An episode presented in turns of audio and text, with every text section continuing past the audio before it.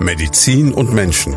Der Leopoldina Talk auf Primaton, damit Sie auch ohne ein jahrelanges Medizinstudium wissen, was dahinter steckt. Unsere heutige Ausgabe von unserem Podcast Medizin und Menschen zusammen mit dem Leopoldiner Krankenhaus in Schweinfurt äh, widmet sich einem Thema, da hat jeder schon mal von gehört und keiner weiß genau, wie es funktioniert, es sei denn, es hat ihn selber mal betroffen. Die sogenannte Strahlentherapie. Menschliche und technische Behandlungsmöglichkeiten der Strahlentherapie. Zu Gast bei uns Privatdozent Dr. Reinhard Sweeney vom Leopoldiner Krankenhaus in Schweinfurt. Wir stellen am Anfang unsere Gäste immer gerne vor. Genau. Fangen wir doch mal vielleicht damit an. Sie haben einen originellen Nachnamen. Sie werden wahrscheinlich wahnsinnig oft darauf angesprochen. Ich musste am Anfang an Sweeney Todd denken. Ähm, wo kommt er her? Ein irischer Name. Also früher, also wenn man, wenn man nach Irland geht, ähm, heißen ganz viele Sweeneys, so wie hier Müller, Meyer. Ne? Also gibt's in Irland Sweeneys. Und daher kommt der Name. Also irgendwo weit mein Vorfahren, Ur, Ur, Urgroßvater, Großeltern waren Iren. Hängt auch ein bisschen äh, in der Familiengeschichte ein bisschen Österreich mit drin, das würde ich so vom Die Mutter ist Österreicherin, daher ah. der Dialekt, genau. Naja, Dialekt würde ich gar nicht sagen. so eine charmante regionale Färbung, die ich daraus höre. Okay, wie kommt man jetzt als ähm, irisch verwurzelter Mensch, äh, Halbösterreicher ausgerechnet nach Schweinfurt ans Leopoldiner? Ja, gute Frage. Ähm, die Ausbildung habe ich in Kanada genießen dürfen äh, und in Österreich ähm, immer hin und her gezogen mein ganzes Leben und äh, zuletzt in Innsbruck äh, die Fachkunde gemacht und äh, die Spezialitätsausbildung zum Strahlentherapeuten, Radioonkologen und dann auch in Innsbruck habilitiert und wie es so ist im Leben oft zieht einen die Liebe dann irgendwo hin. Und so war es auch etwas, äh, zumindest zur Hälfte so, wie ich nach Würzburg gezogen bin aus Innsbruck mit meiner Frau, die aus dem Sauerland kommt. Und dann waren wir so auf halbem Weg zwischen Innsbruck und Sauerland. Da passte Würzburg ganz gut, aber auch fachlich passte Würzburg ganz gut. Da war gerade eine ganz äh, tolle Stelle offen und da habe ich zugeschlagen. Und so bin ich in die Schweinfurter Nähe gekommen. Und dann irgendwann von Würzburg nach Schweinfurt genau. gewechselt, weil genau. Leopoldina noch toller ist. Ja, genau. So ist es. Wenn ich mir das jetzt so ein bisschen vor meinem geistigen Auge vorstelle, Kanada und Innsbruck, ah, ist die Rhön ein echter Ersatz? Absolut. Also das fragen wirklich viele. Ähm, und ich muss jedes Mal eine Geschichte zu oder an die Geschichte zurückdenken, dass wenn ich in Innsbruck äh, gearbeitet habe, haben die Leute immer zu mir gesagt, okay, Herr Sweeney, sind froh, dass Sie hier sein dürfen. Ne? Das habe ich, diesen Satz habe ich täglich gehört. Wirklich, die, die, die, die äh, Tiroler sind ein sehr stolzes Volk. Äh, und ich habe immer gesagt, naja, ja, es ist bei Ihnen schön, aber es ist woanders auch schön. Ne? Und dann bin ich nach äh, Würzburg gezogen und da haben wirklich, genauso wie Sie, mich die Leute gefragt, warum kommen Sie aus, aus Tirol hierher? Na, und dieses, dieser krasse Gegensatz an, an, an, an Bescheidenheit, Menschlichkeit, ich weiß nicht, wie man es nennen, nennen will, das hat mich schon sehr beeindruckt damals und da habe ich die Franken gleich äh, ins Herz geschlossen und habe auch inzwischen gesehen, dass es hier genauso schön ist, nur anders. Man hat halt nicht die extrem hohen Berge, aber dafür hat man ganz viele andere tolle Sachen. Äh, Wein sage ich zum Beispiel nur. Oder die Rhön ist wunderschön. Wenn man gar, gar nicht einmal 2000 Höhenmeter klettern will, dann, dann ist die Rhön sogar schöner. Sind Sie so der Bergfex, der so gerne in die Berge geht? Ja, muss ich gestehen, das geht mir schon ab. Aber ähm, das ist heutzutage eigentlich kein großes Problem, einmal verlängertes Wochenende in die Berge zu gehen. Und wenn man nicht in den Bergen wohnt, dann schätzt man die Berge erst richtig. Na, dann ist man oft in zwei Wochenenden mehr in den Bergen, als man äh, vorher das ganze Jahr war, wenn man dort gewohnt hat. Die meisten Tiroler gehen nie auf den Berg. Kommen wir doch mal zu Ihrem Fachgebiet. Jetzt Strahlentherapie und Radioonkologie.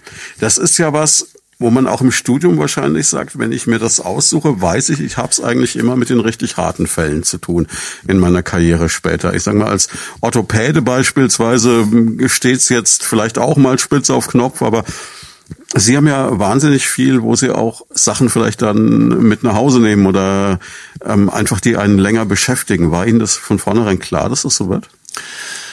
Naja, ich glaube, ich kann für die, fürs Medizinstudium im Generellen sprechen. Zumindest äh, in der Zeit wusste man als Student eigentlich gar nicht, was Strahlentherapie ist. Das war wirklich so ein Nebenfach äh, im Keller, irgendwo im dunklen Loch äh, stehend und ähm, ganz dubios irgendwie, was da abging. Ich bin wirklich äh, absolut durch Zufall in die Strahlentherapie äh, getorkelt, sprichwörtlich. Das, da hm, hat ein eine Feier gegeben nach einer großen Prüfung und äh, im Rahmen dieser Feier hat mir äh, äh, ein ein Kommilitone, der schon fast fertig war mit dem Studium, ganz begeistert von einer Sache erklärt, die er mit der Strahlentherapie machen wollte. Es war eine Entwicklung, eine technische Entwicklung, eine Integration in die klinische Routine ähm, von einem Medizinprodukt.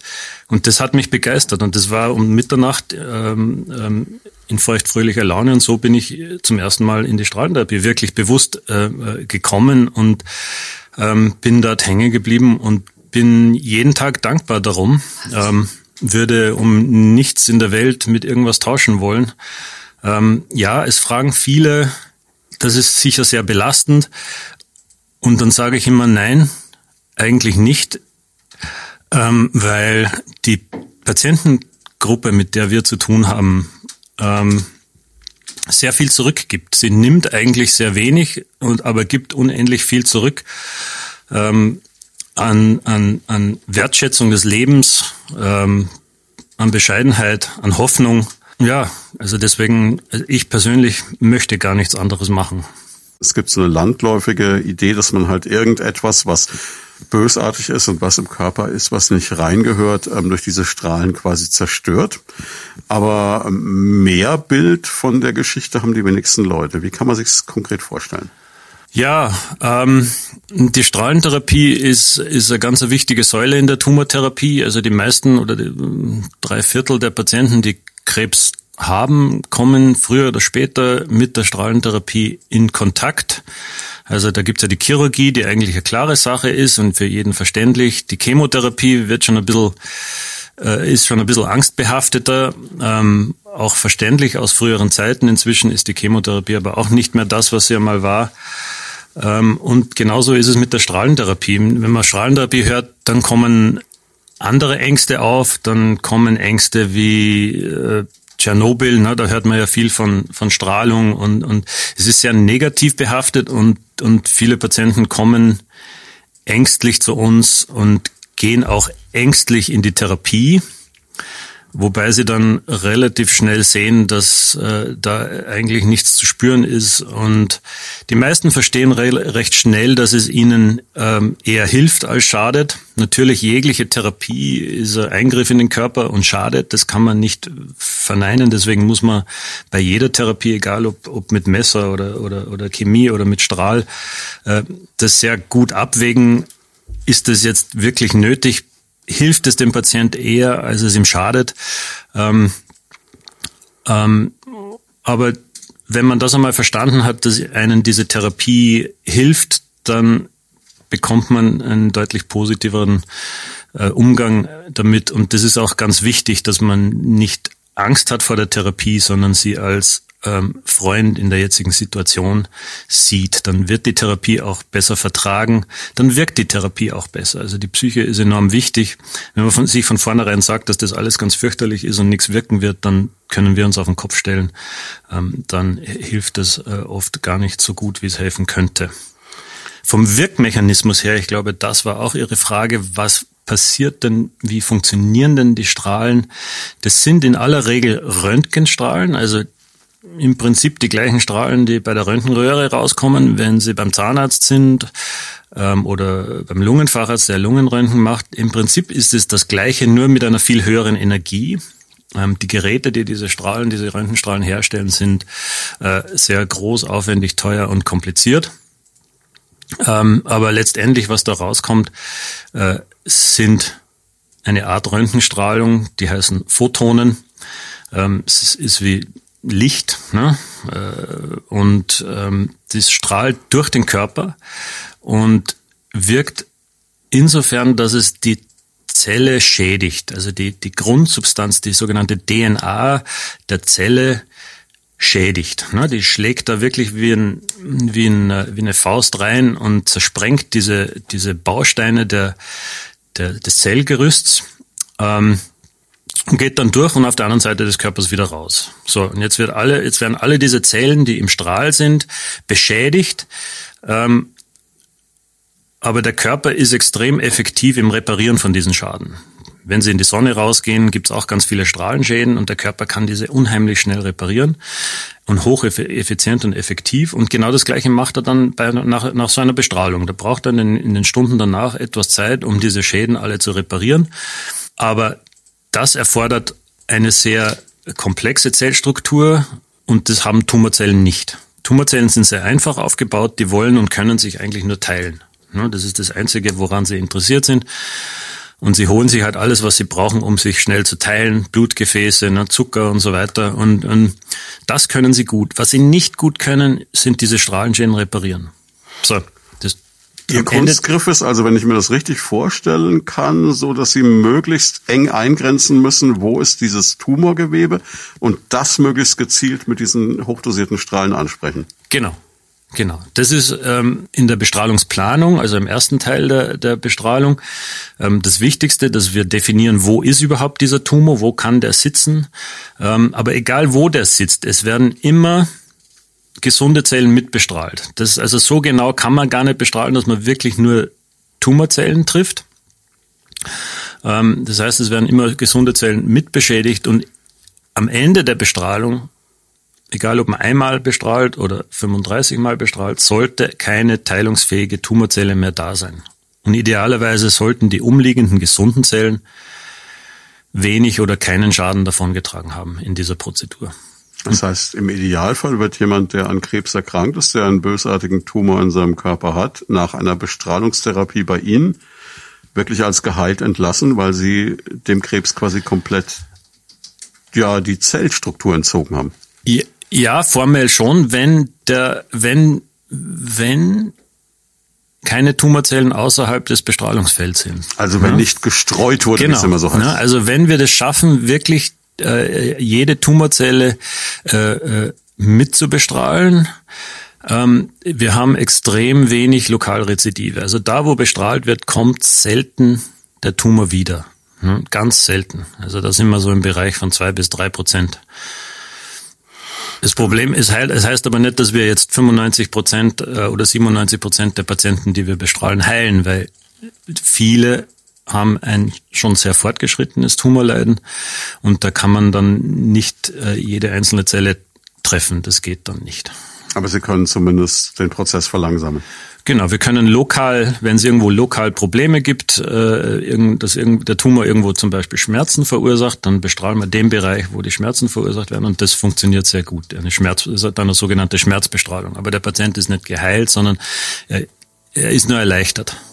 Aber ein Patient, der zu Ihnen kommt, wird im Normalfall sowohl Lebensqualität als auch Lebenszeit gewinnen. Im Normalfall schon, ja. Sie haben Gedanken zum Thema oder persönliche Fragen? Darauf freuen wir uns. Einfach anrufen unter 09721 20 90 20 und mitreden. Jetzt ist es ja aber nicht, es, es klingt jetzt in unserem Gespräch bislang so, als würden Sie nur mit schwerst äh, Tumorkranken, mit bösartigen Tumoren zu tun haben.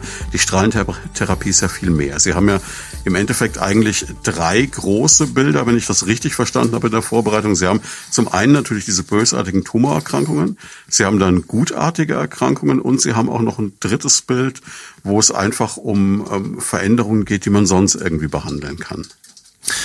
Ja, ähm, nochmal zurück zu den bösartigen. Ähm, da hat sich ja in den letzten zehn Jahren un, unheimlich und zehn, zwanzig Jahren unheimlich viel getan. Also die meisten auch bösartigen Tumore, die man heutzutage behandelt, äh, äh hat man eigentlich vor zu heilen. Mhm. Ne? Und das funktioniert auch sehr oft. Das heißt, es ist oft gar nicht so fürchterlich, ne? weil weil es ist eigentlich was Schönes, wenn man weiß, dass die Wahrscheinlichkeit sehr hoch ist, dass die meisten Patienten, die behandelt, geheilt sind. Aber Sie haben recht, die, die, die, das ist unsere Hauptarbeit, es sind die bösartigen Tumore. Es gibt aber auch gutartige Tumore, die wir ähm, ähm, bestrahlen. Ähm, gleiches Prinzip, äh, gleiche Technik, gleiches, gleiches alles im Prinzip. Da, ob jetzt für, ob ein Tumor gutartig oder bösartig ist, macht für uns unterm Strich keinen großen Unterschied. Ähm, das eine hört sich halt ein bisschen weniger bedrohlich an als das andere. Im Grunde genommen ist es ist der Unterschied, dass der eine streuen könnte, der andere nicht, wenn ich es richtig begriffen habe.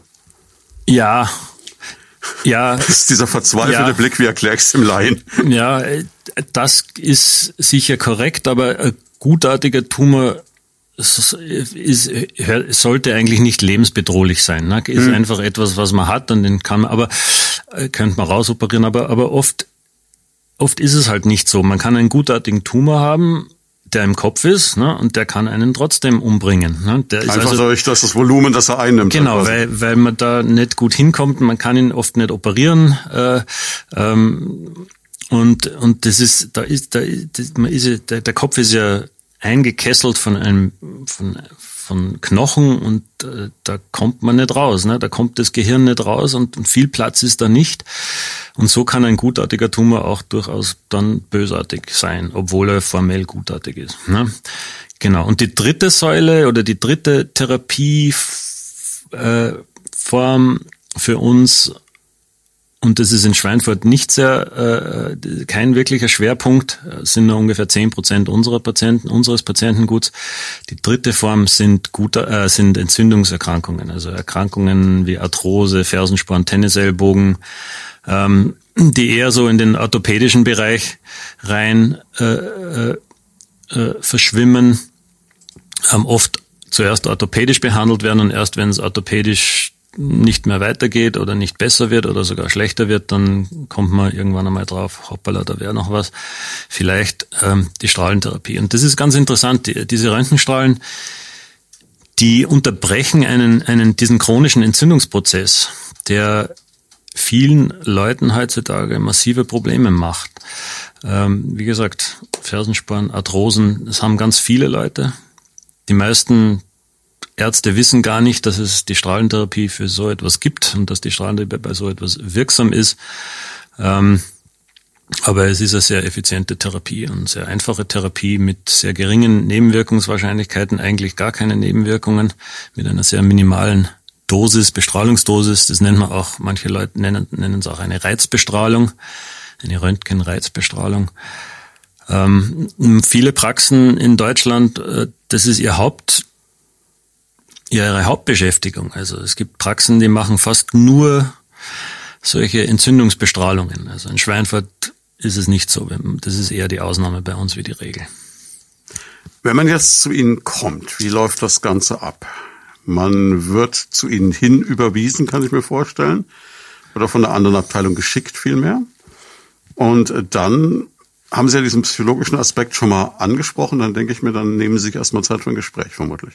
Ja, genau. Also die Patienten ähm, kommen meistens ähm, eben aus, schon aus diesen Tumorboard-Empfehlungen ähm, zu, zu, uns, überwiesen über einen Hausarzt oder Facharzt. Ähm, und die kommen mit ihren ganzen Unterlagen. Wir arbeiten die durch, äh, bereiten den Fall vor und dann ähm, laden wir den Patienten mit seinen Angehörigen meistens ins Zimmer und sprechen da wirklich eine Stunde lang ungefähr. Also bis zu einer Stunde, manchmal ein bisschen mehr, manchmal ein bisschen weniger. Ähm, und da wird alles besprochen, was bisher war ähm, an Therapie, äh, äh wie's, wie, wie jetzt und warum die Strahlentherapie da, da eingreifen soll, auch die Nebenwirkung der Strahlentherapie, wie funktioniert die Strahlentherapie, also das wird alles erklärt. Ähm, und dann, ja, und äh, dieses, dieses erste, diese eine Stunde Erstgespräch ist für viele Patienten sehr wichtig. Es gibt viele Patienten, die, bei denen dauert es keine 15 Minuten, weil die sagen, ja, mach einfach, äh, passt schon, ich vertraue euch komplett und ich habe auch keine Fragen und ich mache einfach das, was auf mich zukommt. Ähm, aber andere haben sehr wohl einen, einen, einen erhöhten Redebedarf und die Zeit wird genommen, definitiv. Jetzt haben wir so oft um dieses Wort Nebenwirkungen uns so rumlaviert. Was sind sie denn, die Nebenwirkungen, die kommen können? Das hängt immer davon ab, wo bestrahlt wird. Ähm, zum Beispiel, wenn die Brust bestrahlt wird, dann wird, kriegt die Brust einen Sonnenbrand. Ne, das ist mhm. keine Verbrennung, sondern das ist eine Entzündungsreaktion der Haut. Das ist bei der Brustbestrahlung die häufigste Nebenwirkung.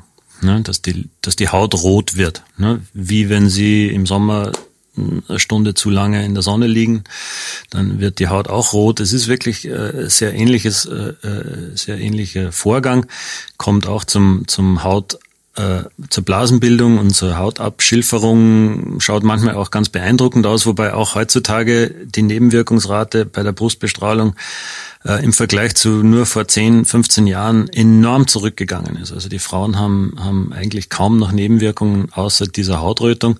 Es kann natürlich bei jeder Bestrahlung sein, dass man ein bisschen müde ist und abgeschlagen nach der Bestrahlung. Das sind diese Reparaturprozesse, die ich mhm. vorhin angesprochen habe. Äh, der Körper muss diese Strahlenschäden reparieren und die einen merken das und die anderen merken das überhaupt nicht. Ne? Also das, das ist durchaus, äh, hört man hin und wieder. Wenn man im Bauchbereich strahlt, dann gibt es oft einmal Durchfall und Bauchweh und ähm, wenn man an der Prostata bestrahlt, zum Beispiel beim Mann, dann brennt es manchmal beim Wasserlassen und beim Stuhlgang. Das sind so typische Nebenwirkungen. Ähm, es sind allermeisten, in allermeisten Fällen Nebenwirkungen, die, die, die, die vorübergehend sind, äh, wenige Tage oder Wochen maximal andauern.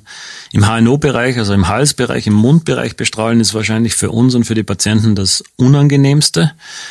Ähm, da gibt's wirklich massive Nebenwirkungen. Da ist man dann im Mund offen, ähm, im Halsbereich offen. Das ist wie eine große Afte im Mund. Ne? Das ist enorm schmerzhaft. Ähm, und aber aber das sind halt wirklich die schlimmsten Fälle äh, im, im, im Mund, im Mundbereich, im Mund-Nasen-Bereich. Ähm, da muss man schon wirklich gut aufklären vorher, dass die nicht dann abspringen, ne, dass die ganz genau wissen, dass das eine vorübergehende Sache ist. Ähm, da muss man denen auch sehr, sehr durchhelfen mit Schmerzmittel und äh, durchaus alternativen Nahrungszugängen. Ähm, aber auch die stecken das heutzutage in der Regel ähm, weitgehend weg, ohne, ohne Langzeitnebenwirkungen oder mit sehr minimalen Langzeitnebenwirkungen.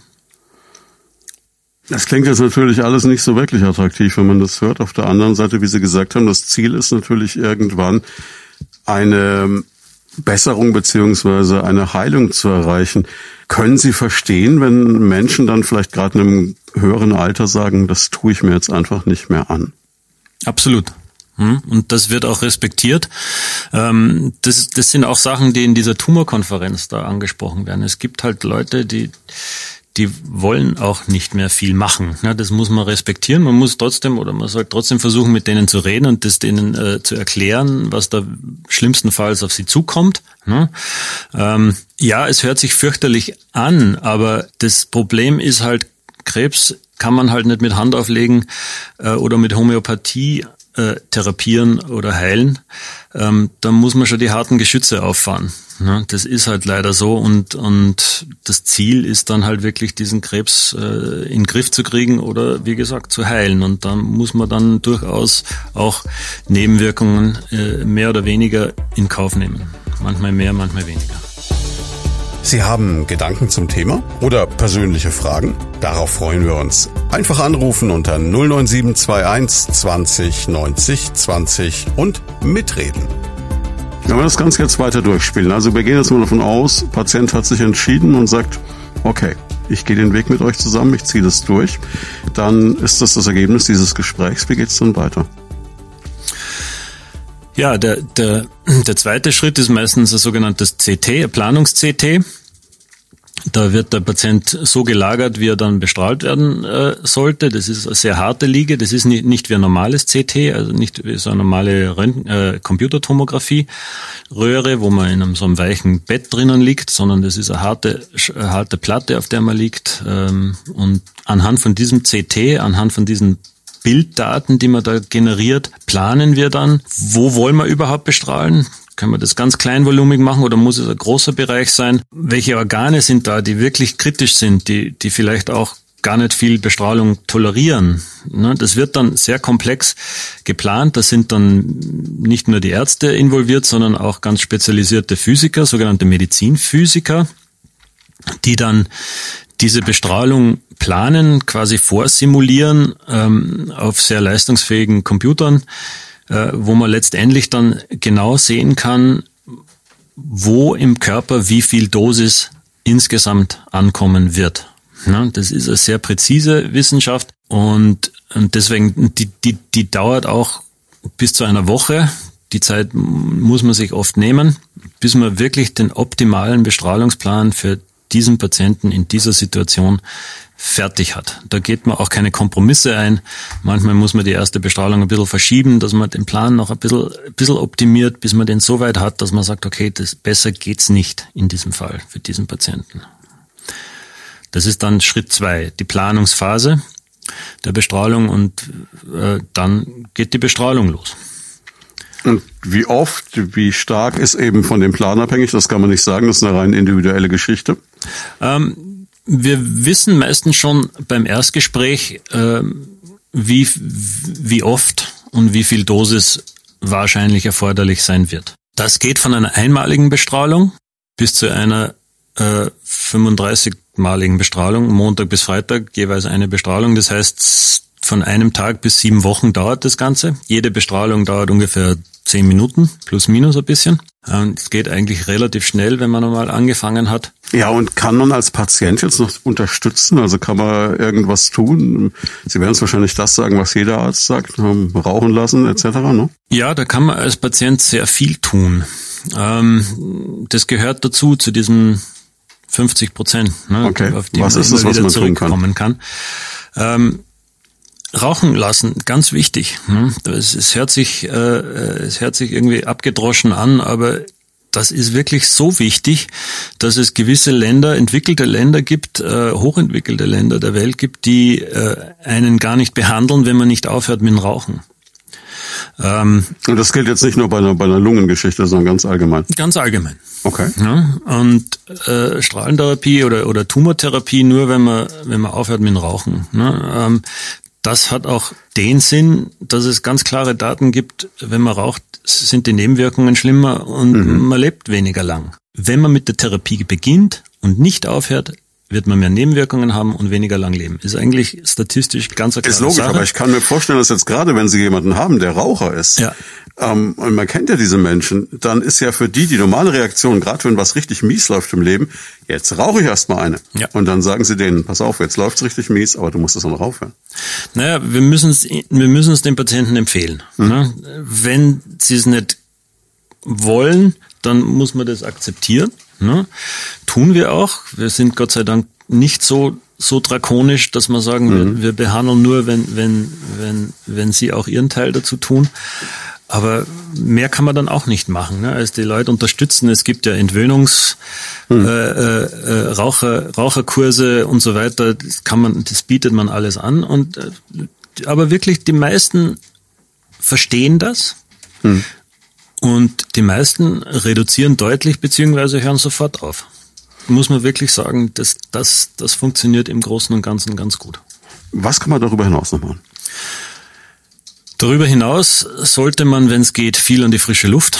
Mhm. Ganz wichtig. Ne? Also Sauerstoff ähm, ist in der Tumortherapie enorm wichtig. Je mehr Sauerstoff, umso besser wirkt die Therapie. Ähm, und umso ne, auch hier umso weniger Nebenwirkungen hat man, wenn man viel an die frische Luft geht. Ähm, also Bewegung, Sport, soweit es geht. Ne? Man muss jetzt nicht mit mit mit 80 äh, jetzt dann Marathon laufen oder sowas, aber Bewegung. Ähm, immer wieder äh, predigen wir das, versuchen Sie das Auto zu Hause stehen zu lassen, zu Fuß gehen, wenn es geht, mit dem Fahrrad fahren, Treppen laufen statt einen Aufzug nehmen, alles was geht. Ne? Wenn es nicht geht, geht's halt nicht, ist klar. Aber Bewegung und Sport ist auch unheimlich wichtig fällt auch in dieses ganze Sauerstoff, äh, in diese Sauerstoffsache mit rein. Man atmet dann tiefer und mehr und hat halt mehr Sauerstoff im Körper. Aber auch für die Muskeln, ähm, Muskelmasse ist, ist Bewegung extrem wichtig. Nicht nur in der Therapie, das sollten wir alle mehr machen. Ich habe äh, in Erinnerung, ich hatte einen Studiogast vor einiger Zeit ähm, hier aus der Region, der schwer krebskrank war und der dann äh, wirklich gesagt hat, er ist dem Krebs quasi davongelaufen. Also er hat ein Sportprogramm wirklich eisenhart durchgezogen. Der läuft läuft halbe Marathons inzwischen der Mann und ähm, hat damit entscheidend dazu beigetragen, dass er jetzt heute als gesund gilt. Ja, da läuft's mal wieder kalten Rücken runter. Solche Geschichten äh, hört man oft und, und das, da ist wirklich was viel dran, definitiv. Ja. Jetzt haben wir Bewegung, jetzt haben wir frische Luft, wir haben das Rauchen aufgehört. Also nicht alles, was man macht, ist sowieso schon, was man im Vorfeld machen sollte, wenn man gesund leben möchte. Was kann man noch dazu tun? Ja, Alkohol minimieren gehört auch dazu. Ne? Gesund essen, Das gehört, sollte man auch im normalen Leben mhm. tun. Also man weiß inzwischen, dass Zucker, insbesondere raffinierter Zucker, schlecht ist. Den sollte man minimieren. Ideal wäre natürlich, wenn man, wenn man von früher Kindheit und Schule an diese Präventionsmaßnahmen, das sind ja eigentlich alles Präventionsmaßnahmen, mhm. wenn man die mehr forcieren würden, dann hätte man deutlich weniger oder erst deutlich spätere Tumorerkrankungen, wie wir jetzt, später beginnende Tumorerkrankungen, als wir jetzt haben. Kann man denn überhaupt sagen, dass es so ein, so ein klassisches Alter gibt, in dem Menschen zu Ihnen kommen, oder ist es wirklich von klein bis groß alles mit dabei? Nee, es ist eigentlich, äh, wenn man so die Statistiken anschaut, vor dem 40. Lebensjahr gibt es eigentlich kaum Tumorerkrankungen. Ähm, gibt es natürlich, aber, aber, aber statistisch gesehen quasi gar nicht. Ähm, das hat evolutionäre Gründe. Ne? Wenn, wenn die Evolution viele Tumore geben hätten, wenn man noch reproduzieren kann, also wenn man sich noch fortpflanzen kann, dann hätten wir, hätten wir uns nicht so entwickelt. Ne? Dann wären wir irgendwann einmal stehen geblieben. Also ist ja ganz klar, nachdem man sich nicht mehr fortpflanzen kann, wird man evolutionär gesehen überflüssig. Ne? Und so, das ist auch der Grund, warum erst so ab 40, 50 die Tumorerkrankungen losgehen. Und das ist auch dann unser Patientengut. Also unter 40 haben wir fast niemanden. Das äh, Durchschnittsalter ist äh, 70 bei uns.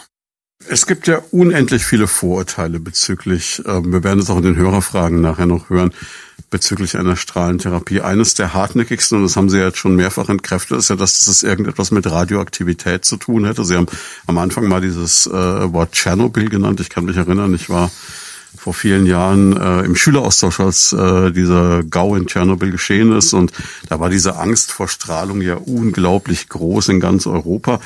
Damit hat's ja jetzt wirklich rein gar nichts zu tun. Man muss es ja eigentlich Leuten in der Region kaum erklären, weil die Röntgenstrahlen kommen von hier, kommen aus Würzburg ursprünglich mal. Aber nichtsdestotrotz, also mit Radioaktivität hat das jetzt überhaupt nichts zu tun. Oder kommt es doch am Rande rein, weil sie vielleicht ähm, Mittel verabreichen, die äh, radioaktiv sind?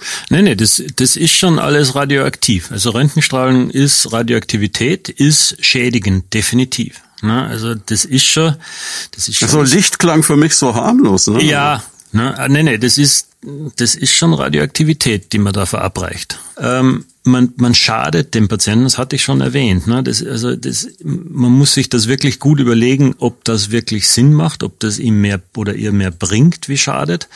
Äh, und nur wenn man sich ziemlich sicher ist, dass es dem, dem Patienten mehr hilft als schadet, dann kann man das verantworten. Ne? Das ist schon, da wird auch wirklich äh, äh, viel überlegt dazu und, und, und das wird schon sehr streng auch kontrolliert, äh, schon immer. Und wir müssen auch unsere Nebenwirkungen auch schon immer äh, äh extrem genau und lange dokumentieren. Da waren die, die Strahlentherapeuten ähm, äh, schon äh, den chirurgischen Fächern zum Beispiel weit voraus, indem die Strahlentherapeuten ihre Langzeitnebenwirkungen und Effekte sehr früh schon wussten. Das ist gesetzlich verankert, diese Pflicht zur Nachsorge. Das ist halt auch ein bisschen ein Problem bei uns, dass die Patienten nicht zur Nachsorge kommen wollen, weil Sie wollen das Kapitel abgeschlossen haben. Ne, aber Rein menschlich verständlich natürlich. Es ist ne? aber gesetzlich vorgeschrieben und auch wichtig, dass wir die Leute auch noch fünf oder zehn oder auch zwanzig Jahre nach der Therapie noch einmal sehen. Ne? Genau.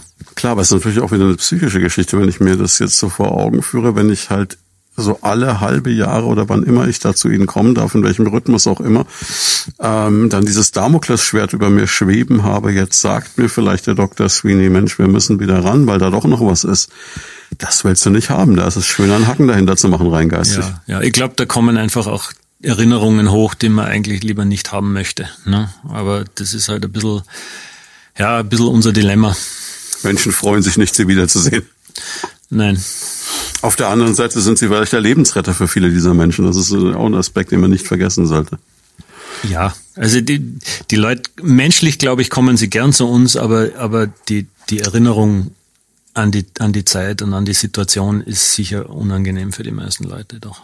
Worüber wir noch gar nicht gesprochen haben, ist, dass sie da natürlich kein Einzelkämpfer sind. Sie haben wahrscheinlich ein Riesenteam um sich rum, denn es ist ja auch technisch sehr anspruchsvoll. Ja, wir sind, wir behandeln insgesamt äh, knapp über 1000 Patienten im Jahr, ähm, sind ähm, knapp über 20 Mitarbeiter, davon vier Ärzte, äh, vier oder fünf Medizinphysiker, die ich vorhin schon angesprochen hatte. Ähm, und der Rest sind ähm, medizinisches Fachpersonal, die diese Geräte bedienen können. Das ist ihre Ausbildung. Ähm, das sind ja hochkomplexe Geräte. Äh, es sind absolute Spezialisten in dem, was sie tun. Und auch äh, ähm, Arzthelferinnen im Sekretariat. Also insgesamt sind wir 22 Mitarbeiter, so in dem Dreh. 1000 Patienten im Jahr. Ja. Bei dieser Intensität und dieser Hinwendung zum Individuum, die Sie geschildert haben, das ist kein 40-Stunden-Job, so wie das klingt, oder? Nee, also für, für einige von uns nicht. 1000 Patienten im Jahr, aber 40.000 Bestrahlungen im Jahr. Wo wir gerade bei Zahlen sind, Sie haben diese, diese technische Raffinesse schon ein paar Mal angesprochen. Ich kann mir vorstellen, das ist auch nicht ganz billig, was da alles am Leopoldina steht. Genau. Nee, also so ein Bestrahlungsgerät kostet ähm, für sich alleine zwei Millionen ungefähr. Dann braucht es besondere bauliche, ein besonderes bauliches Umfeld. Das gehen auch noch eine sechsstellige Zahl über den Tisch. Ähm, ja, und wir haben zwei Linearbeschleuniger hier in Schweinfurt, ähm, sehr moderne Geräte. Ähm, es ist ganz interessant, äh, wenn man so die Schweinfurter Geschichte der Strahlentherapie anschaut. Schweinfurt hat immer, äh, war immer Vorreiter ähm, in der Technik. Also die hatten ähm, bessere, also schon früher bessere Geräte als die allermeisten Unikliniken in Deutschland. Ich weiß nicht, woran es lag, aber ich war ganz überrascht, wie ich gekommen bin, äh, was hier noch für Geräte rumstanden, die in der Zeit, als sie gekauft waren, eigentlich noch gar nicht existierten. Ne, also Schweinfurt bekam die ersten, quasi die ersten Prototypen der neuen Gerätegeneration immer schon. Ich weiß nicht, woran das liegt. Ne? Vielleicht durch die Industrie doch Geld da war für solche wirklich tollen Sachen. Und auch jetzt äh, haben wir wirklich das Glück, äh, äh, ausgezeichnete Geräte hier zu haben, die keiner Uniklinik nachstehen in Deutschland. Heißt, Sie würden sagen, wenn jemand schon diesen Weg gehen muss, dann ist es kein Fehler, mit Ihnen und hier zu gehen. Also die Sachen, die wir machen, wir machen nicht alles. Ne? Aber die Sachen, die wir machen, die machen wir auf sehr hohem Niveau. Ne? Wenn es irgendwo besser geht, dann schicken wir die Patienten auch dorthin. Definitiv. Ne? Wir, unser Motto ist, wir versuchen die Patienten so zu behandeln, wie wir selber gerne behandelt werden möchten. Und ich kann nicht einem Patienten eine Therapie vorenthalten, die woanders besser machbar wäre. Das möchte ich auch nicht. Ich möchte oder, oder ich möchte meine Familie, wenn sie betroffen wird, auch dorthin schicken, wo es am besten geht. Und so machen wir es auch mit den Patienten.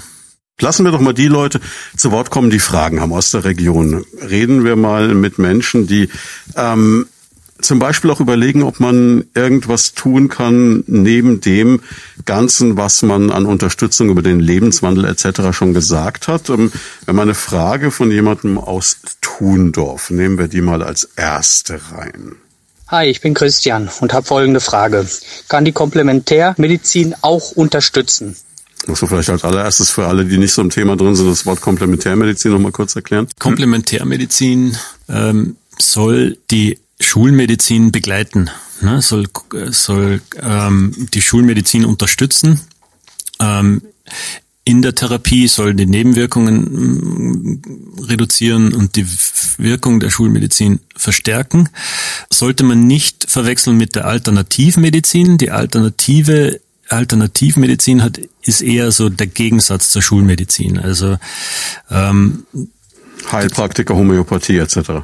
Ja, wobei die Heilpraktiker und Homöopathie viel auch komplementär machen mhm. zur Schulmedizin. Und eigentlich idealerweise in einer idealen Welt ähm, äh, sollte die Schulmedizin eng zusammenarbeiten mit der Komplementär- oder, oder, oder, oder sogar Alternativmedizin, um wirklich die, den, den besten, die, die beste Therapie für diesen, diese Patienten zu kombinieren. Ja, und äh, sehr gute Frage, ganz wichtige Frage. Die Komplementärmedizin ist eigentlich auch, äh, könnte man sagen, die Ernährung, die wir schon angesprochen mhm. haben. Da kann man unheimlich viel ähm, rausholen. Auch Spurenelemente, Selen, Zink, äh, Vitamine D etc. C äh, sind in der Tumortherapie, haben ihren Stellenwert in der Tumortherapie. Und ich glaube, dieser Stellenwert wird oft unterschätzt die Komplementärmedizin ist eigentlich ein Schwerpunkt von unserer Abteilung. Äh, wir machen da auch sehr viel Wissenschaft in die Richtung. Ähm, insbesondere was Ernährung äh, äh anbelangt, das wird diesen Rahmen natürlich sprengen. Da könnte ich stundenlang reden darüber. Aber ja, zu Ihrer Frage, Komplementärmedizin ist äh, sehr wichtig und wird weitgehend integriert, soweit es uns möglich ist. Ähm, das sind so einfache Sachen wie, wie äh, dass man zum Beispiel bestimmte Naturheilpräparate, Tees äh, einbringt in die Therapie, die äh, oft genauso, wenn nicht noch wirksamer sind wie, wie Tabletten, ähm, Tabletten oder, oder, oder Salben, Creme und so weiter. Da kann man unheimlich viel machen. Und das Wissen unserer Vorgeneration ähm, über die Naturheilkunde ist enorm. Vieles aus der Naturheilkunde fließt ja dann in die Pharmaindustrie rein letztendlich. Ähm, und wenn man das kombinieren kann, also diese komplementär Naturheilkunde mit der Schulmedizin, das ist das ist unfassbar schön. Äh, Patienten schätzen das auch. Da kann man auch viel Spaß haben und man kann eigentlich wenig kaputt machen. Sie haben Gedanken zum Thema oder persönliche Fragen? Darauf freuen wir uns. Einfach anrufen unter 09721 20 90 20 und mitreden. Jetzt haben Sie vorhin schon mal gesagt, so eine Bestrahlung dauert roundabout zehn Minuten. Jetzt ja. leben wir in einer Region, wo viele Leute auch hm, auf dem Land leben, logischerweise, sehr idyllisch, aber vielleicht einen gewissen Weg ins Leo haben. Da kommt jetzt die nächste Frage ins Spiel, die der Michael für uns hat. Hallo, da ist der Michael. Ist so etwas immer stationär oder geht das auch ambulant? Wenn ambulant, darf man dann auch Auto fahren? Ähm, gute Frage, ähm, ganz relevante Frage. Sowas geht sowohl stationär als auch ambulant. Wenn es irgendwie machbar ist, versuchen wir die Therapie ambulant durchzuführen. Ähm, manchmal gibt es Gründe, warum die Patienten das nicht schaffen. Entweder es ist zu weit weg, ist selten das Problem, aber, aber sie sind nicht fit genug ähm, jeden Tag hin und her zu fahren, dann werden, werden sie stationär oder wenn sie eine bestimmte Chemo bekommen gleichzeitig, die ambulant nicht äh, verabreichbar ist, dann würden sie auch äh, stationär liegen in der Zeit. Aber der überwiegende Großteil unserer Patienten kommen äh, ambulant, werden mit einem Taxi gefahren, das zahlt im Großen und Ganzen auch die Krankenkasse, ähm, können aber auch in der Regel selber fahren. Also nicht alle äh, Patienten dürften und sollten selber fahren, aber die, die meisten könnten das tun. Wir kommen zu einer Frage, die hat mich selber auch beschäftigt, als ich sie gehört habe von unserem Hörer. Und ähm, zwar ist es eine Geschichte, ähm, ich weiß, ich kann mich erinnern, das ist so ne, roundabout 20 Jahre, 25 Jahre her, da hatte meine Mutter eine Tumorerkrankung, wurde bestrahlt und für uns Kinder war es damals schwierig, weil wir sie nicht besuchen durften. Die war also abgetrennt wegen einer Strahlenbelastung. Und in die gleiche Richtung geht eine Frage vom Florian aus Schweinfurt. Hallo, ich bin der Florian aus Schweinfurt und ich hätte folgende Frage. Muss man nach einer Behandlung Abstand zu anderen Personen halten? Ähm, bei uns nicht. Ne? Also das, das habe ich jetzt ein bisschen überlegen müssen, wie ich das am besten formuliere. Es gibt Strahlentherapiearten, bei denen das durchaus zutrifft. Mhm. Äh, Herr Schwarz, Sie haben von Ihrer Mutter erzählt, das war aber also wahrscheinlich... Schilddrüse war das. Ja, genau. Das ist dann wieder was anderes. Das machen wir ja hier nicht in Schweinfurt. Das wird äh, zum Beispiel in Würzburg an der Uniklinik gemacht. Da kriegt man radioaktives Jod und dann strahlt man tatsächlich. Da kriegt man mhm. was gespritzt ähm, und ähm, dann strahlt man gewisse Zeit lang tatsächlich und da äh, um die Strahlenexpositionen äh, an Nichtbeteiligte zu minimieren, äh, darf man halt ein paar Tage keinen Besuch empfangen. Mhm. Ja, es gibt auch äh, äh, gewisse Therapien für die Prostata zum Beispiel, dann kriegt man wirklich Strahler implantiert in die Prostata, ins Gewebe und die bleiben dann dort liegen. Und da wird man ein paar Tage später entlassen und dann sollte man halt vielleicht nicht kleine Kinder auf dem Schoß halten. Also man strahlt minimalst, aber doch noch messbar nach außen. Also solche Ausnahmen gibt es, aber ähm, nicht hier in Schweinfurt. Da machen wir solche Sachen nicht. Bei uns strahlt man, sobald man, äh, sobald das Gerät ausgeschaltet ist, nicht mehr, gar nicht mehr.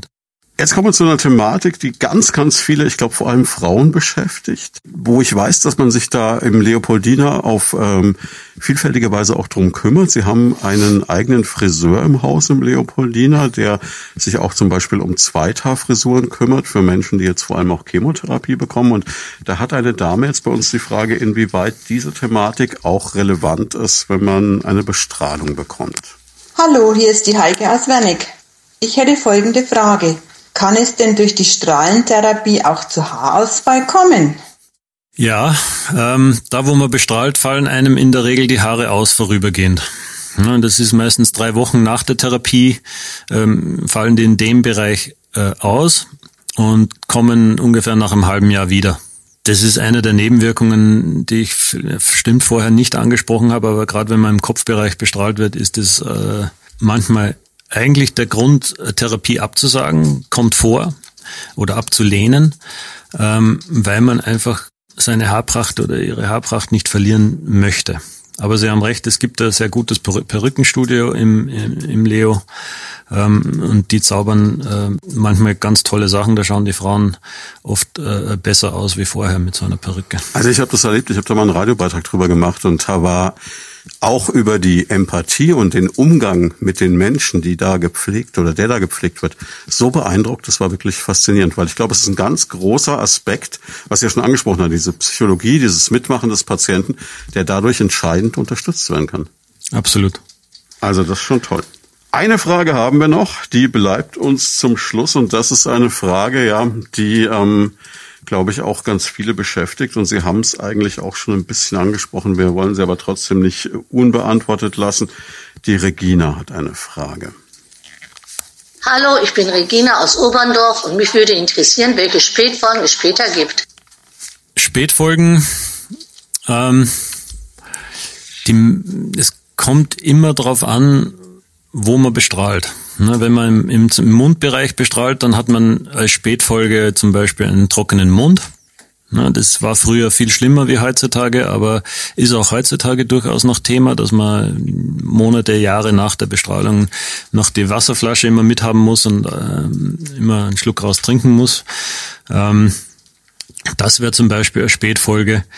Ähm, eine Spätfolge und die schlimmste Spätfolge, denke ich, ist die, dass äh, durch diese Radioaktivität, durch diese Strahlung ähm, irgendwann einmal sogar Krebs verursacht wird, so dass man mit der Therapie nicht nur Krebs bekämpft, sondern man kann auch sagen, dass man ein gewisses Risiko hat, einen Krebs langfristig zu verursachen.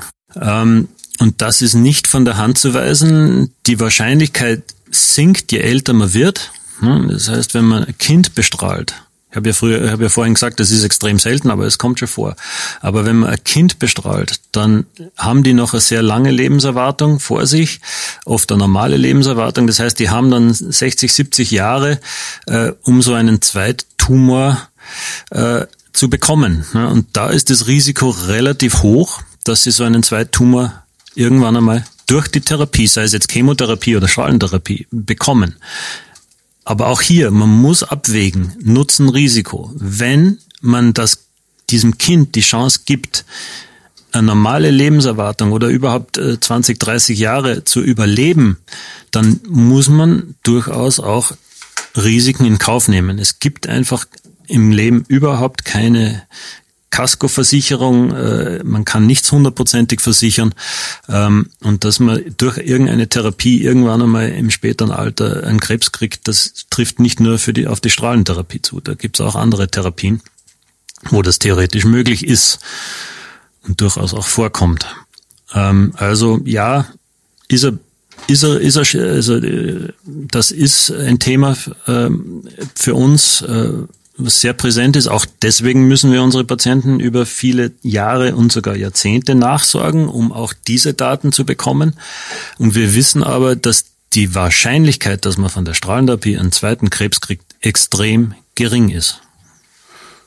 Im Promillbereich. Ist es aber nicht auch toll, wenn Sie diese Patienten dann über Jahre oder wie Sie sagen, vielleicht sogar Jahrzehnte wiedersehen, dieses dieses Bild immer wieder zu bekommen, da ist ein Mensch, dem ich helfen konnte zu überleben und ich sehe, wie sein Leben weitergeht, welche Zeit ich ihm verschaffen konnte. Das muss doch unglaublich sein.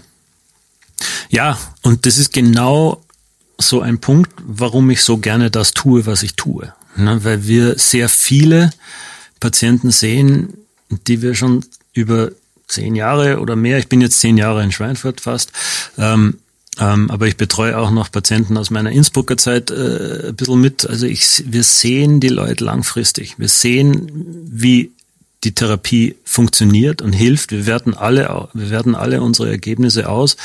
Ähm, das heißt, wir wissen ganz genau, was wir tun oder nicht tun, ne? welche Nebenwirkungen wir haben oder nicht. Ähm, und da überwiegt das Positive so dermaßen, dass das wenige Negative, was da ist, eigentlich kaum, kaum trägt. Ne? Schöneres Schlusswort kann es eigentlich nicht geben. Dennoch kann ich mir eine Frage am Schluss nicht verkneifen. Das ist so dieser Blick in die Zukunft ein bisschen. Sie haben gesagt, es ist eine unglaublich komplexe Technik, die sich wahrscheinlich auch ständig weiterentwickelt. Das heißt, man kann auch diese Hoffnung haben, dass es immer effektiver, immer besser wird bei immer weniger Nebenwirkungen. Ja, also wenn man nur die letzten 20 Jahre sieht, was da passiert ist, wenn das die nächsten 20 Jahre so weitergeht, dann, äh, dann ist Krebs wirklich in den meisten Fällen eine chronische Erkrankung. Ne? Ähm, aber nichtsdestotrotz, äh, Blick in die Zukunft. Äh, ich äh, bin überzeugt, dass wir auch, dass wir deutlich mehr erreichen würden, wenn wir frühzeitig mehr Prävention äh, äh betreiben. Das wäre wäre mindestens so wichtig wie die wie die wie die Therapien voranzutreiben. Aber ja, es ist die, Zuversicht ist groß, dass es dass man noch mehr erreichen wird können. Aber irgendwann einmal ist es vorbei. Für uns alle. Egal wie gut es wird, diese, diese Sicherheit, die haben wir und die müssen wir haben und das ist auch die Bescheidenheit, die wir mit uns tragen müssen. Aber auf dem Weg dorthin tun wir natürlich unser Bestes. Und um das nochmal ganz am Ende gesagt zu haben, es muss niemand Angst haben, der zu Ihnen kommt, weil wenn Sie eines vermittelt haben in dieser vergangenen Stunde, dann ist es auf jeden Fall, dass Sie arbeiten für den Patienten, mit dem Patienten und treffen auch keine Entscheidung ohne den Patienten. Ja, so ist es. Wobei keine Angst zu haben, ich glaube, das sagt man leicht. Ich, ich glaube, in der Situation so einer Diagnose, so einer Therapie, ähm, ist es völlig normal, dass man Angst hat. Ne? Und die darf darf auch sein. Und und und. Äh, aber wir versuchen wir versuchen da wirklich äh, zu unterstützen und diese Angst, soweit es geht, zu minimieren. Ja, ich glaube, mehr kann man nicht machen. Und mit der Zeit, äh, relativ schnell, kommen die Patienten eigentlich äh, äh, aus dieser Angstsituation raus und kommen dann in die, Zu in die Zuversichtsposition, ne, wo das Licht am Ende des Tunnels immer offen, immer größer und klarer wird. Und was man schon sagen muss und was auch ein, eine wunderschöne Sache dieser Tumortherapie ist, dass viele Patienten nach so einer durchgemachten Erkrankung einen ganz anderen Blick aufs Leben haben wie vorher. Was vorher wichtig war, ist nachher plötzlich ganz unwichtig. Ne? Und man setzt seine Prioritäten dann im Leben ähm, oft so dermaßen gut zum Guten um, dass die Patienten in den Jahren nach ihrer Therapie, und diesen Satz höre ich oft, mehr leben als in den 50 Jahren vor ihrer Therapie. Das ist dieser alte Satz von nicht dem Leben unbedingt nur mehr Jahre schenken, sondern auch den Jahren mehr Leben schenken. So ist es. Vielen, vielen Dank für die vergangene Stunde. War ein tolles Gespräch. Vielen Dank für die Möglichkeit. Das war Medizin und Menschen, der Leopoldina Talk auf Primaton. Jeden zweiten Donnerstag im Monat live von 10 bis 11 im Programm. Alle Folgen gibt's zum Nachhören und Download auf radioprimaton.de und als Podcast auf leopoldina-krankenhaus.com.